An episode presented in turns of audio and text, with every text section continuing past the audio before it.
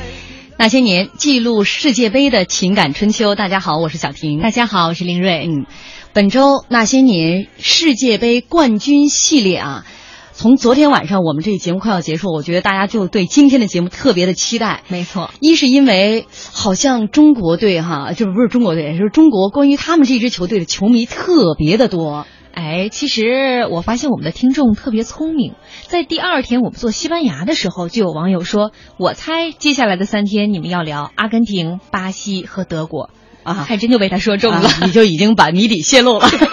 不过也必须得泄露了。呃，今天晚上他们将会这个告诉世人，他们能否挺进四强。没错，这支球队呢是一支书写过无数辉煌历史的球队，是一支拥有着大量青年才俊的球队，也是一支在传承与变革当中稳步向前的球队。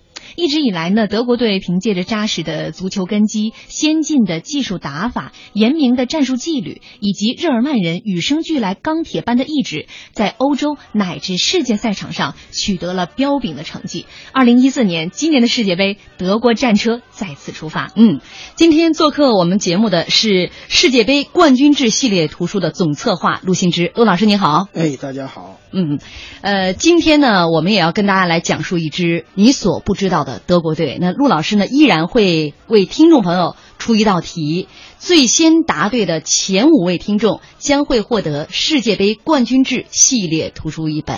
所以大家也一定要记住我们微博的联系方式，您可以在新浪微博检索。经济之声那些年，在这里来跟我们沟通今天的节目内容。重要的是后面还有答题的机会、获奖的机会。呃，那今天的开场歌曲哈，大家听出来了，《生命之巅》非常好听的，是二零零六年当时这个世界杯的主题曲。那说到这样的一支球队，陆老师，我今天我在跟您沟通的时候啊，说到。让您定义一下这支球队的这个几个关键词，我觉得您很有意思。您基本上不是词儿，您 是三句话。是吗？说了这么深刻的东西。对，您给他的这个定义，一个是力量与韧性，嗯一个是无休止的潮水一般的攻势，嗯嗯嗯，呃，还有一个就是九十分钟到一百二十分钟都不会放弃的精神。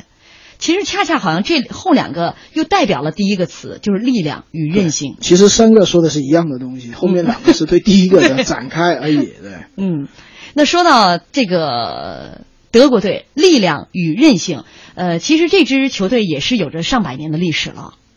对，嗯他这个真正的，因为他德国啊，他统一很晚，嗯他虽然是个大国，嗯他后来一战啊、二战、一战之一战后面，他有一些分分离离，所以你会看到在德国的前期呢，他有一个冤家叫奥地利，因为两个不仅是政治上经常纠缠在一起，那足球队也打来打去，嗯。所以在在那个三四十年代，德国那时候是还是足球还是一个很很出生的一个一个组织，对他们来讲完全没有后面的这个地位。但是呢，那个时候他们主要的对手就是奥地利，嗯后来后来才有其他更多的恩怨。嗯他真正的崛起是到后来比较晚，所以那个为什么，比如说前几天都是作者来说，今天那个德国我们来讲呢，这有两个两个理由。第一个呢，德国这一本书是我们目前这个系列里面七本书里面卖的最好的，不管是在网站上还是在实体店上，所以说很奇怪。中国这个德国球迷多嘛？其实按道理呢，就比较容易多愁善感、有泪花的应该是阿根廷的，嗯呃，不懂球的，呃，我没说是谁啊，基本上都喜欢巴西，对，因为这这个，虽然你问很多人这巴西是谁，他是不太知道，但是呢，他就喜欢巴西。嗯还有呢，其实意大利也是一个很有很有故事的，但是从目前看，确实是包括电视台大家都讲，貌似是德迷是最多。嗯，另外一个为什么这德意志今天我来说呢？还有一个，你看德，您是德迷吗？呃，比较欣赏他那个那个东西，因为我们看球看太多呢，有时候就很难喜欢上一个队，嗯就你就会觉得。谁拿冠军跟你喜欢哪个队是两回事儿。嗯那事实上确实每次竞技体育都不一样，所以一个球迷如果他能喜欢那个队，那个队又正好能拿到世界杯冠军，那那他是很幸福的。这样的事情其实一直都不多。那那我今天就像看这本书的时候，那个作者写的，就是他对这个德国的呃德国队的深爱，就是即便明知道他这次出不了线，或者说拿不了什么冠军哈，那在填那张足球彩票的时候，在写下了对手的这个名字的时候，心里依然会默默的祝福德国队能够这个赢得比赛。你说这就是一种真爱。对，那个是写写序的。嗯嗯，那今年这个德国队的这个比赛，您有一个什么样的预判呢？今年前几场还可以了，嗯就是但是跟我们没开场就没有开始之前的预判一样，这这一届的力量不太够，有点中性，有点奶油。嗯，这是跟个乐福有关系吗？也有关系。他已经管了六年了，这六年他那个气质确实是影响嗯有有问题。他那个包括队员，你明显这一支德国当然也不错，但是跟历史上的德国队明显风格有很大的变化。嗯就铁汉很少，嗯，就是这奶油奶油小生很多。这个战车运的已经不是枪炮了，装的都是奶油了。奶制品对 对，这个糖国强太多，那个感觉是。嗯，呃，说到这个德国队呢，简单给大家介绍一下：一九零零年德国足协成立，一九零八年德国队首次参加国际比赛，在历史上他们的第一位教练是奥托内尔茨。那这位教练呢，他其实是一个老师，而最初他带领这支德国队打比赛的时候，球员并不是由教练决定的，而是由足协指派的。那当时一九三零年的世界杯，他们并没有参加，没有参加理由其实挺奇葩的。当时在德国，他们很鄙视职业足球运动员，认为就是他们都是他们所有的运动员都是业余的对。他，他标榜业余的一样有成就嘛，这是他的一个文化。啊，所以他们这是一是当然可能那时候也有经济原因啊，嗯另外一方面这是一个很重要的，就是他们很鄙视呃以职业运动员出场的这样一九三零年的世界杯，但是一九三四年他们首次参加了意大利世界杯，而且是以业余球员的身份赢得第三名的好成绩。啊，这说到一九三四年的这个世界杯，其实里面有很多挺有意思的一些小花絮啊。说当时的有一个后卫，呃，叫做格拉姆里希，他是一名皮具商，你看这有多业余。说这名皮具商呢，当时比赛呃在半决赛之前呢，他必须要赶回家，因为他的犹太雇主需要帮助了。另外一位后卫哈林格也因病离开，原因呢是缺少啤酒。此前呢，他因为偷吃了一个橘子而违规，这是当时的这个主帅内尔斯明令禁止了。所以这就是一九三四年他们第一次参加世界杯所这个。这个当时国家队的一些小花絮，挺有意思。所以看当时这个他们明令禁止的东西也都很奇葩。没错，好，这里是中央台经济之声正在为您直播的《那些年》，本周《那些年》世界杯冠军系列，今晚为您讲述一支你所不知道的德国队。我们广告之后再见。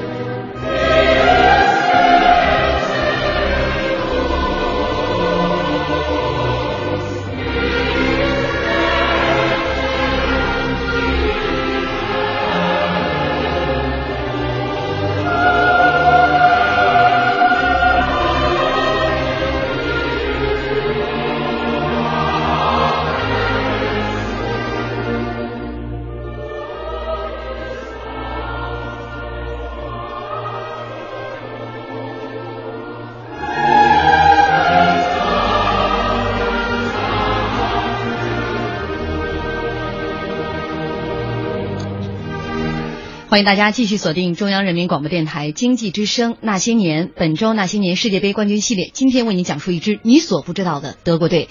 今天做客我们节目的嘉宾是世界杯冠军制系列图书的总策划陆新之。那在今天节目当中，他也会给大家出一道题啊，最先答对的前五位听众将会获得世界杯冠军制系列图书一本。也欢迎您在新浪微博。检索经济之声那些年来和我们沟通。那刚刚我们简单给大家讲了一下这个一九三四年，呃，当时这个德国队首次参加世界杯。应该呃，这个说到这个一九三八年哈，呃，法国世界杯这个比较有意思。当时是希特勒逼迫奥地利来退赛，跟德国联合参赛。但是这个奥地利啊，最出色的这个球员辛德拉尔拒绝代表。德奥联队出征。那在一八呃一九三九年的一月二十九号，他的尸体在他的公寓当中被发现。嗯，当时官方给出的死因是一氧化碳中毒。嗯，这后边我们就不解释了。对，你看这个一九三八年，其实跟当年我们之前提到的意大利当时那个墨索里尼的时期，说你要是不不拿冠军回来，你就吃枪子儿，就有很多的这种政治因素的介入。嗯，那你看西班呃希特勒他逼迫着奥地利跟这个德国队。联合参赛，其实这两支队的比赛风格是完全不相容的。那所以他们两个毫无默契，早早的出局。那一届德国队也成为历史上最失败的一次世界杯。嗯，随后呢，战争开始了，大部分德国的国家队员不得不应征入伍。而当时的主教练赫尔贝格呢，把许多球员都调进了自己执教的汉堡空军队，用这种方式来保护球员。那到了一九五零年，国际足联宣布禁止战败的德国和日本参加巴西世界杯。一直到一九五四年瑞士世界杯，那德国才这个在这次世界杯上崭露头角。呃，陆老师，这届世界杯也是算是他们的一一次辉煌了。对，那是了，因为对他们来讲，那时候那时候的德国足球肯定跟后来完全不能比，他的那个大概也就是像今天的。日本啊，跟韩国那个水平还不如哥斯达黎加，所以那个当时他那个夺冠还是很很振奋的。就对他那个民族精神来讲，因为你想四五年之后战败，对他那个经济又经历过一个很重创，整个他由那个国家由弱。重新恢复，这个时候起到的作用很大，因为那时候他们夺冠战胜的那支那支匈牙利，那时候匈牙利太恐怖了。那时候匈牙利的在世界足坛那个地位就大概大概等于现在的巴西加阿根廷，两者之和。就你想想，这个内内马尔跟梅西在同样一个队，他大概是是这么一个一个概念。所向披靡了。他们五二年拿了奥运会的足球冠军，在三十一场比赛里面只有四场没有没有取胜。嗯，他们特别比如当年五三年，他们到英国温布利大球场做客，以六比三把把把那个英英格兰打了个惨败。嗯结果英格兰那时候还是觉得自己是足球的。足球的正宗嘛，嗯虽然没有鲁尼，嗯，但是他们还是很很有信心。结果呢，五四年五月份就世界杯之前一个月，他们到匈牙利布达佩斯首都，嗯就输了个一比七，现在这支英格兰还要差。所以那时候这支匈牙利是所向披靡所向披靡，就是完全就是叫做打着光眼睛 也看不到对手的，马云讲的。所以他而在这个五四年的这个瑞士世界杯里面，你像那个德国队在小组赛里面也是惨败给惨败给匈牙利，嗯所以他最后决赛三比二赢，赢的是。不无侥幸的成分，嗯所以他才为什么叫奇迹？嗯所以到现在，包括你像七四年、九零年，后来他两次世界杯，那个呢都是合理的。嗯就是他那个，咱们举个例吧，嗯就当年二零零二年韩国队冲到四强，都已经已经整个国家民族都沸腾了。嗯假如当年韩国队夺冠，就有点像。呃，德国德国队这的这次对，所以是这么一种效果，所以你想想，对，对于德国足球是这么大的一个刺激。嗯嗯但是说回来了，他这次之后呢，他就又回到一个平庸期，但他每他也都能进到八强。嗯，结果呢，在七十年代，七十年代七一年就出现了一个著名的德甲的德国足球的丑闻案。嗯他这个丑闻呢，其实是每个国家都有。嗯嗯，就发现了，就你这个足球搞丑闻千万不能打电话，一打电话就被录音。后来意大利也是电话门出事嘛，后来后来，呃，两千年两千零零几年的时候，意大利也是这个，就一九七一年呢，就德国反正有降级啊什么的，就牵涉七个球队，呃，七个球队。一百多人，还有五个国家队的成员，就类似这个东西，就整个就一锅端了。嗯所以呢，这个德国足球，它从五十年夺冠到他七十年代，七四年夺冠之前，他是经历一个混乱的混乱的时期，嗯出现了我们说就东方某国都出现过的形象，就所有的假球、嗯黑黑哨嗯还有腐败的官员，嗯还有不检点的球员，基本上能发生的事情都发生了。嗯所以那时候大家都不相信这事儿会发生在德国那么自律的一个国家。呃，应该这么说，大家都不相信发生在德国的这个足球圈里面，因为德国其他地方是没出现那么多事儿的，嗯。所以它的这个足球是特别腐败，嗯。就有点像某国的足协跟什么的 特别不成器。对，因为德国的曲棍球队七二年还还还第一次战胜亚洲球队拿拿冠，也是也是得到一个很多的赞誉，所以那个德国队它有某些方面。有一些值得我们中国借鉴的地方，它嗯。它其实包括后来到九十年代，也有他那个德国足协虽然很有效率，但是它远不像我们想象的嗯德国的其他部门那么那么团结、那么统一，或者不像那么那么美美好。就德国足协也有很官僚的，也有内讧，也有拉扯。但是呢，即使在这样的一个环境下，他最后还是一个大家求同存异。在一个大的方向上努力，所以就会能看到德国足球几次沉沦，几次复起，这是非常有、有趣的一个现象。嗯，这是我特别值得我们借鉴的。我们也在看到这个日本，呃，不，不是日本，是是这个德国德国啊。嗯每次这个有一个十年甚至是十五年这样的一个蛰伏，然后会重新再来。那他其实我们刚才说到一九五四年，到随后他们的这个辉煌之后。经历了这个失败，六十年代沉沦之后，他们就发现自己必须要搞联赛了。对，其实之前德国队是没有联赛的，对啊，这是甲级联赛，其他国家都已经搞了几十年，搞得风风火火，而且都很有成效了。但是他们之前德国队足协里边也是各种纷争、利益纷争，你你说办，我说不办，但最后呢，是因为在一个共同的这个就是大局下求同存异，呃，德国队开始了他们的甲级联赛啊。对他整个他真正，比如说，他是一支善善于打大赛的队伍，比如包括七零年的墨西哥世界杯，他就拿到季军；七二年欧洲杯拿到冠军，就类似这个东西。他在大赛里面，特别是他那个球队克服干扰的这个能力很强。比如说那一年他那个出了丑闻之后。禁赛了好多队员，有些也受伤，但是他换了一批新的人，嗯结果打得还不错。这就是德国足球一个很很典型的特点，他的那个青训啊，做的特别好，他那个特别有层次感，他的那个一代代的梯队跟割韭菜一样，你可以看到割完一批又一批，嗯所以这个是他的一个真正的活力。所以刚才讲，他虽然联赛的那块发展比较慢，后来。他到真正到七十年代才迅速成型，那因为它的长期的那个青年训练体系特别扎实，所以它那个一旦遇到了一个市场化职业足球的这个契机，它就迅速能够长起来。就说那个根本的土壤还是很重要，这个土壤你得有播种、有培育。比如像我们中国足球，你看现在的孩子都很难有地方踢到球，嗯，你没有一个一个梯队建设，你就很难有一个国家队的球星。他这个是种。种瓜得瓜，种豆得豆的事儿，所以你得先施肥，先培养，嗯。你过五年、十年、十五年，它才能长出来。嗯这个特别像种树，这着急不得。你看这个陆老师一步一跨十年，马上就进入到了新世纪了。咱们刚刚是从一九五四年跨越过来的，但还是要讲讲当时的呃德国队拿了第一次他们的世界杯的这个冠军，就是在一九五四年。嗯但是他们这次能拿冠军呢，也是他们之前做了很充足的一个准备。提前在瑞士的小镇施皮茨在备战，当时那是海拔也挺高的。呃，他们当时因为这次备战还多了一个词儿，叫做施皮茨精神，就是一种团队之间互相信赖的精神。主教练赫尔贝格呢很有意思，把性格不同的这个队员就让他们住在一起，来形成这样的一种互补。还有刚才陆老师您说到了，在小组赛当中，德国队跟匈牙利队上来就输了。但是我看到哈有另外一种说法，就是他这个主教练啊很有意思，就跟咱们这田忌赛马一样，嗯对他做了一个这个安排，他知道这个小组的这样的一个实力的分配，所以呢，先把自己一些板凳队员。就不硬拼嘛，我知道。没错，跟匈牙利的这个队员、主力队员去打这场比赛，他的这场布局其实也让很多的这个德国球迷不满意，认为你你也太傻了，你为什么不让我们的主力队员上？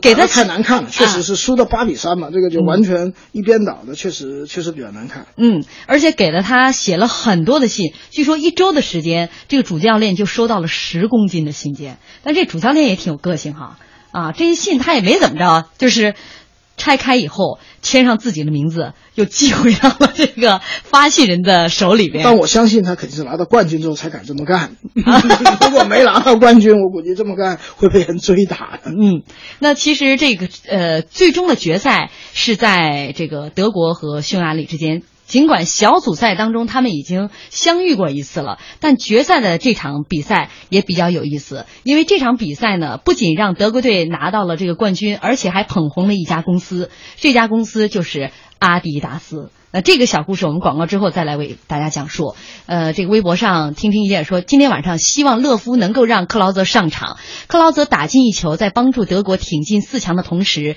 超过罗纳尔多十五粒进球的世界杯进球纪录。克劳泽的球迷啊，我们接下来广告了。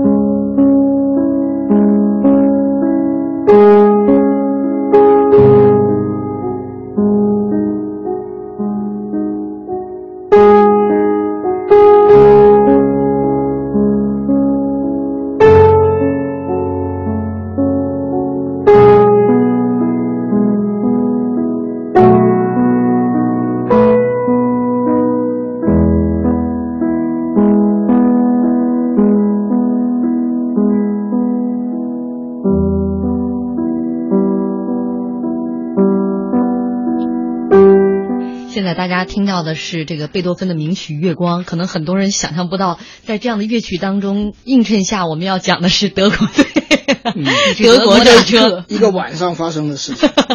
这个呃，上一时段听到的歌曲《马太圣诞曲》，以及这个时段大家听的这个《月光》，都是我们今天的嘉宾骆老师选择的。我问他为什么选择这样的歌曲，跟之前我们前四天的嘉宾选择的歌曲差异太大了。嗯啊，骆老师就一个原因，因为他们是是是写书的，我是编书的，所以不一样。好听啊，就是认为好听。呃，那我们接下来继续来为大家讲述啊，那些年世界杯系列冠军制啊。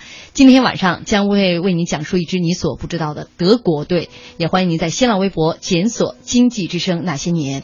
教师浪花说了，德国的足球皇帝贝肯鲍尔、轰炸机穆勒、金色轰炸机克林斯曼、马特乌斯布雷默以及安德雷亚斯穆勒，还有舒马赫、巴拉克、卡恩等球星，尤其是像卡恩啊，像雄狮一样固守城池的机敏身影，令人难忘。他们在绿茵场上不屈的意志，男子汉的。刚阳和充满智慧的跑动，为足球增添了无限的魅力和吸引力。您哥这么多的人名，不就给我埋坑了吗？我总觉得一不小心我会闪一下我自己的舌头哈。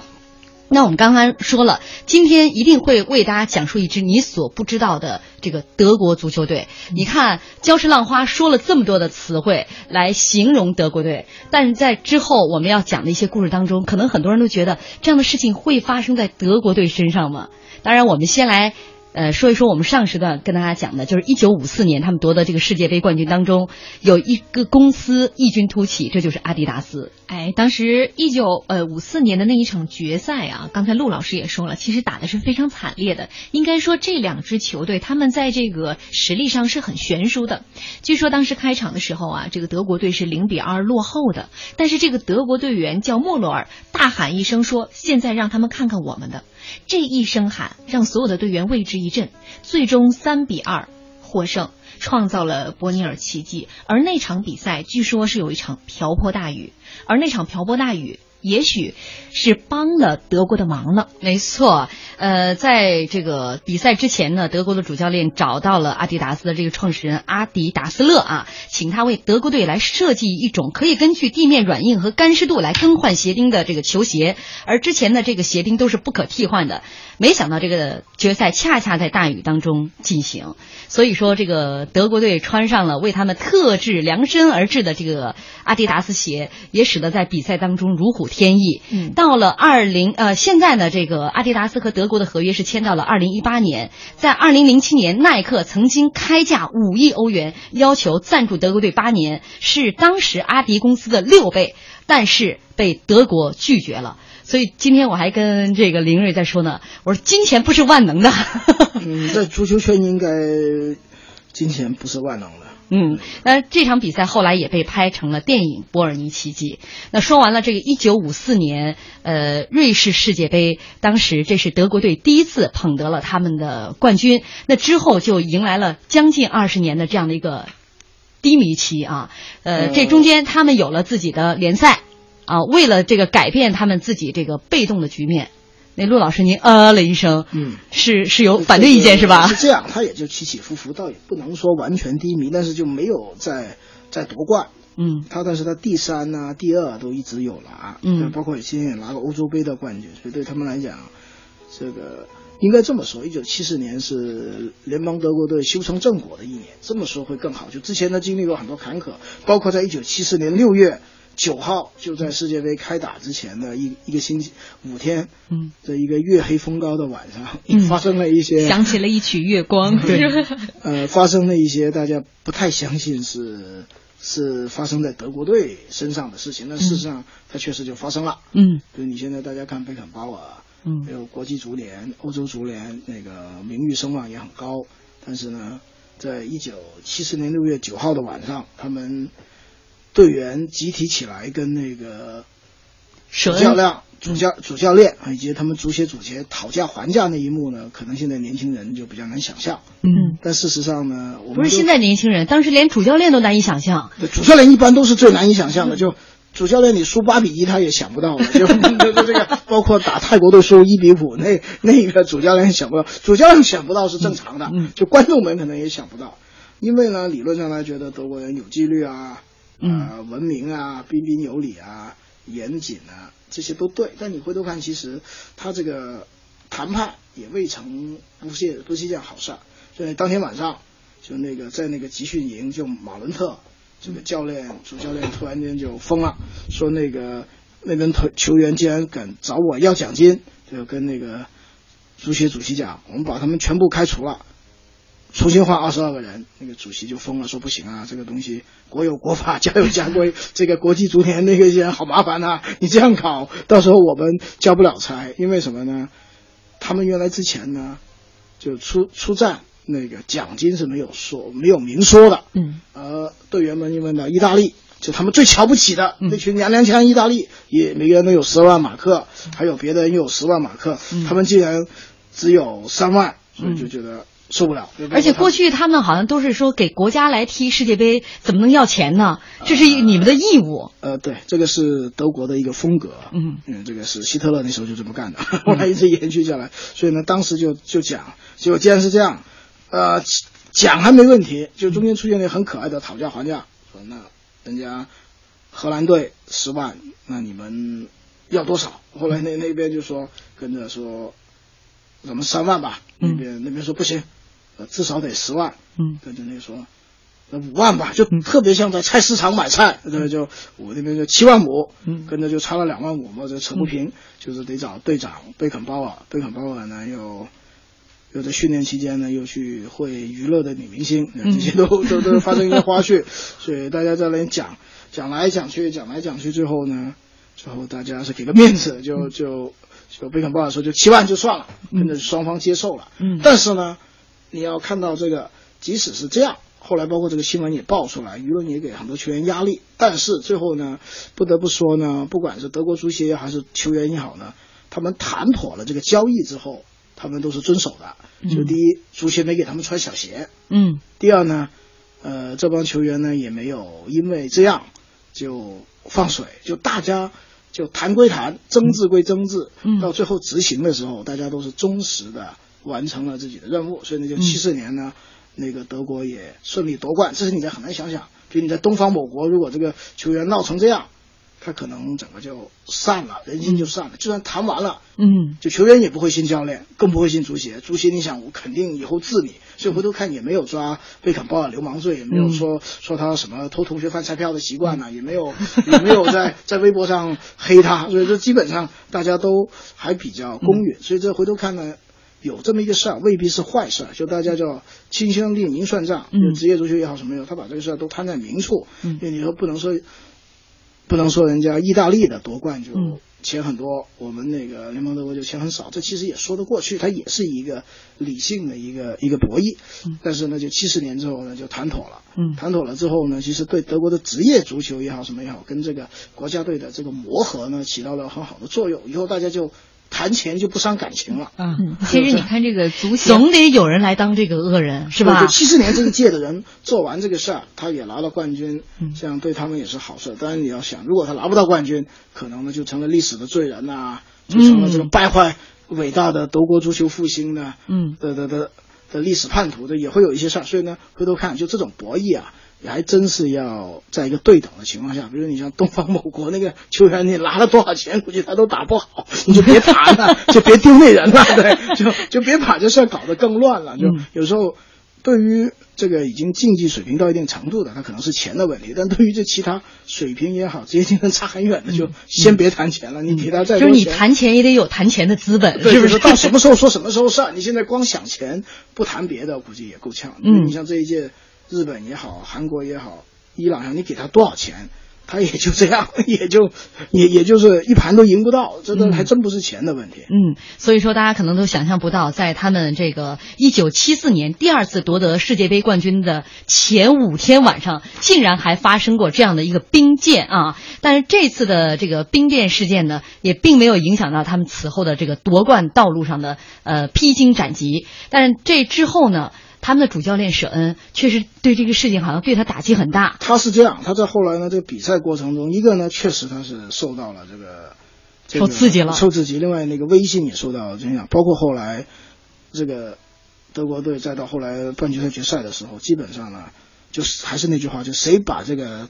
交易谈成，大家还是相信他。嗯、就那贝肯鲍尔基本上取代了他的那个作用，嗯，包括排兵布阵啊，包括什么东西嗯都有。嗯、但是呢，这种事情在德国足球也是很罕见的，因为德国是一个讲究纪律、上下服从的。嗯、事实上，也就这一次之后，可能就是大家也觉得这个事情太过分了，所以往后也就没有太多的一些东西。但包括你像穆勒啊，像什么其他一些内测啊，当时的名将也因为这个事儿受到了一些压力，嗯他们最后也也是对离开了国家队。就其实这是一种惨胜，但是呢，它也是一种没有办法下的办法。就大家总有一届国家队要解决这个问题，要面对这个问题，他他们引爆了这个问题，嗯所以就这样。嗯，这个穆勒退出国家队，据说也是夺冠之后，当时足协搞了一个晚宴，但这个晚宴呢不允许这些球员的。家属们参加，他们妻子参加。那其中有一个球员的妻子在那个这个进到了晚宴的这个现场，结果足协官员把这位妻子请出去了。他一出去，基本上所有的球员都跟着他对出去了，这个人以示反对。这个家这个人呢，就是霍内斯，就是后来拜仁慕尼黑的主席，嗯跟著名球星就前两天因为偷税漏税 被被抓到牢里面去了。就这个人一直都很有性格，嗯也干了很大的事儿，所以呢，就当时那个足球球员跟那个足协也是到了一个势同水火的地步。嗯就这之后足协也有一些调整，就你能就说明。因为有一个很很现实的问题，德国是个大陆法系的国家，嗯就它里面的就德国足球的足协的作用跟那个力量是比意大利、法国的那种拉丁美洲风格的国家完全不一样的。嗯所以在这个情况下，英国就更自由。英国足协跟跟跟那个联赛俱乐部基本上每天都在都在扯皮，嗯，觉得啥事都要开个会，啥事都要投个票，那是另外一回事。所以呢，德国足协里面的这个革命其实很有代表意义。嗯，就包括其他欧洲的其他国家也都是有一些这样的启发性。嗯，好，那我们接下来要进入广告了。广告之后，陆老师将为大家出今天的这道题。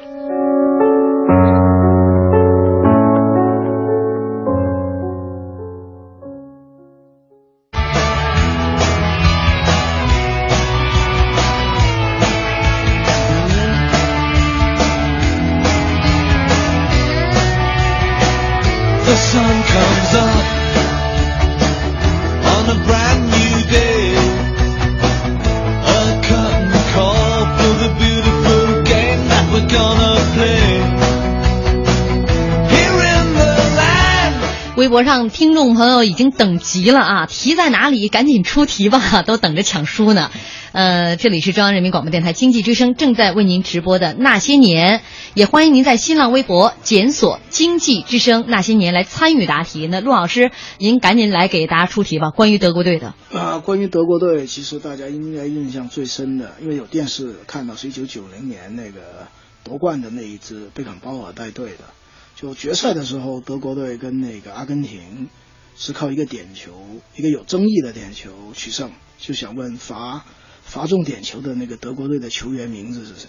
嗯，大家听到了吗？一九九零年，德国队跟阿根廷在决战的时候，因为一粒点球啊，最后这个德国队是获胜了。这粒点球是由谁？德国队的谁罚进的？赶紧吧！我们的微博，您可以在新浪微博检索“经济之声那些年”，在我们的微博上来答题。前五位听众将会获得世界杯冠军制系列的图书一本。那我们接下来来说，一直让大家呃您所不了解的这个德国队啊，刚刚说到了一九七四年第二次捧得了这个世界杯冠军，没想到在夺冠之前会有这样的一场。厮杀呀！那接下来这个舍恩其实就再干了一届就离任了。离任之后，他的助理德瓦尔上任，但之后的这样德瓦尔带领的这个德国队，虽然说也拿到了一些成绩，比如说八二年他们得到了亚军，但是好像这支队伍并不受德国人的喜欢，因为据说这个那个时候的德国队他们的风格已经和以前的德国队不一样了。就是取胜是唯一的标准。那现在不是很多队伍都是这样的一个标准吗？呃，某种意义上讲，德国的队的战术啊、战略其实一直挺领先的。那那个老说意大利一比零主义，其实真正的一比零踢得很丑陋。为了取胜不择手段就，就是德国人发明的。意大利都没他踢得那么丑陋。一九八二年的那个，他只要进了一球之后，他就永远的在倒脚，就等着、等着结果。所以他是那个问题。而且一九八二年又发生了著名的阿尔及利亚那个事件，他就跟奥地利这个老对手联手，就把人家一个非洲球队给做掉了。所以这个东西肯定是会招来很多的原因。其实我们看到的，包括力量啊、韧性啊，为什么我们好多看德国足球比较多的人，他也会对这一届二零一四年的这个德德国足球有所保留。其实真正最代表德国足球精神是一九八六年、一九九零年，那时候也是最早有电视转播。就在座两位都还很年轻，那个还没估计还没认真看。那时候像不包括决赛，像鲁梅尼格，像那个一九九九零年的那时候的马特乌斯啊、沃勒，就这那种。你就看他九十分钟之内，他是不断的进攻，就打到最后一分钟，他也不停息。嗯以前八十分钟之后就叫做、垃圾时间。呃，对，是叫垃圾，但是对他们来讲就叫得意志时间，因为他嗯八十分钟，要么他进球，要么他进球之后你永远进不了球。就通常只要八十分钟这种东西，大家都打到疲惫的时候，嗯就是德国队进球的时间。啊就他在这一方面，他其实某种意义上是保持了那个足球的这个精神。嗯觉得他比较有魅有魅力，包括后来九四年美国世界杯出了些事儿，嗯九八年就更惨，嗯。结果呢到了二零零二、二零零六嗯。又复苏，尤其是二零零六克林斯曼带队，他两年之内就把从九零年一直到二零零四年整整十几年的低迷的那个德国队足球又又重新他用科学的技术，嗯。用体能教练，嗯。用大数据，嗯。把这个队伍在很短的时间两年内，呃，洗洗心革面，变成了一个新的队。就包括现在的这个足球队，也是在吃他的老本。嗯勒夫就是他的助理教练嘛，所以他整个来说，德国队他有很多有有意思的地方。但是呢，他在九零年夺冠之后，九四年甚至九八年，呃，有很多次惨败，又败得很很惨烈。包括在那个小组赛输给葡萄牙，所以其实他这一次二零一四年都是复仇的，包括当年一比五输给英国，他很多年没输给英国，就那那支是欧文，嗯欧文。欧文贝克汉姆为主力的那支英格兰队，他那时候也输得很惨，所以这德国队，他这个由由九零年的巅峰跌到九四年，跟着一直回到二零零二年，在二零零年重回这一个抛物线，其实呢就很值得我们很多国家学习。嗯它还是一个核心，还是一个是青训，另外一个呢，它就跟这个所谓的足协这个官僚集团进行了持持久不懈的斗争嗯博弈。这里面呢，当然也有一些官员的努力，但更多可能是教练的选择，还有包括德国那个时候大家最有名的《明镜周刊》嗯都都已经发出了就。就是德国足球在危机中，你们谁来挺身而出拯救？它已经变成了这么一个一个信号。但是呢，它能发这个信号也看得出来，它是这个主流社会对于德国足球要怎么做、要怎么打，它是有共识的。但像我们其他一些国家，这个足球到底应该怎么弄，它其实没有共识的。嗯大家包括买个俱乐部，可能都会有一些很多的东西，包括呢谁来投资，大家有意见。就很多时候大家都没有想清楚一个国家真正的问题在哪。比如你像后来德国，它虽然也有一些足协的干扰，有一些俱乐部的不同声音，但是呢，第一，它要抓好青训；第二，它要集中力量为国家队输送。建设一个合理的体制，就这两点共识是嗯是有的。那很多别的国家为什么足球搞不好，可能是这两点共识都没有。嗯这个东西可能就是看出跟德国足球的差距。其实你回头看别的国家，包括现在的意大利足球也进入一个明显的下滑、下滑、下滑空间。你像他现在的中场从皮尔洛一退之后，他就拿得出手的球员都世界球员都没有了。英国其实英国真正还叫世界级巨星的，是一九九零年的呃加斯科因，就那个时候就等于是那个时候他一直到后来，嗯虽然偶尔有一些有一些鲁尼啊，有些欧文的这种回光返照，但是他整个队伍的成绩是很差的，因为他整个已经也出现了断层。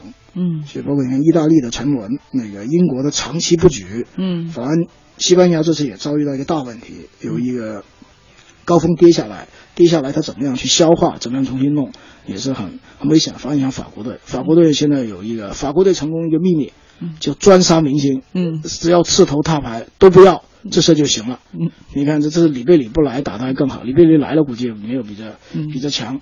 当年齐达内退了也没见出事儿。这法国的青训也是欧洲里面做的非常好的，法国、德国、西班牙嗯。这几个呢都都有他的潜力。但是德国队呢，现在这个中心呢就一直有这个问题，这么多年都是亚军、季军，嗯。他那个在勒夫手下，就算今天晚上能过关，但是他应该也是拿不到冠军。